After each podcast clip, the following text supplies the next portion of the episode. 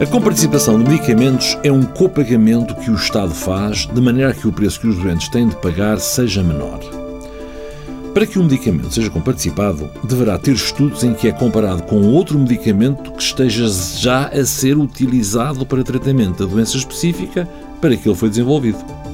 Este é um processo complexo e é feito de dois passos. O primeiro é uma análise benefício-risco, em que se estuda o impacto clínico do medicamento na doença específica, assim como o seu perfil de segurança, habitualmente através de ensaios clínicos.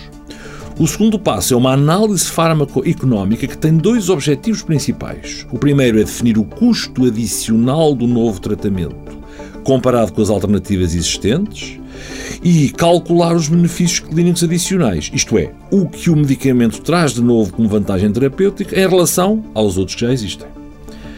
Uma vez aprovado nestes passos, o medicamento é comparticipado e colocado à disposição dos doentes. E como se calcula o preço?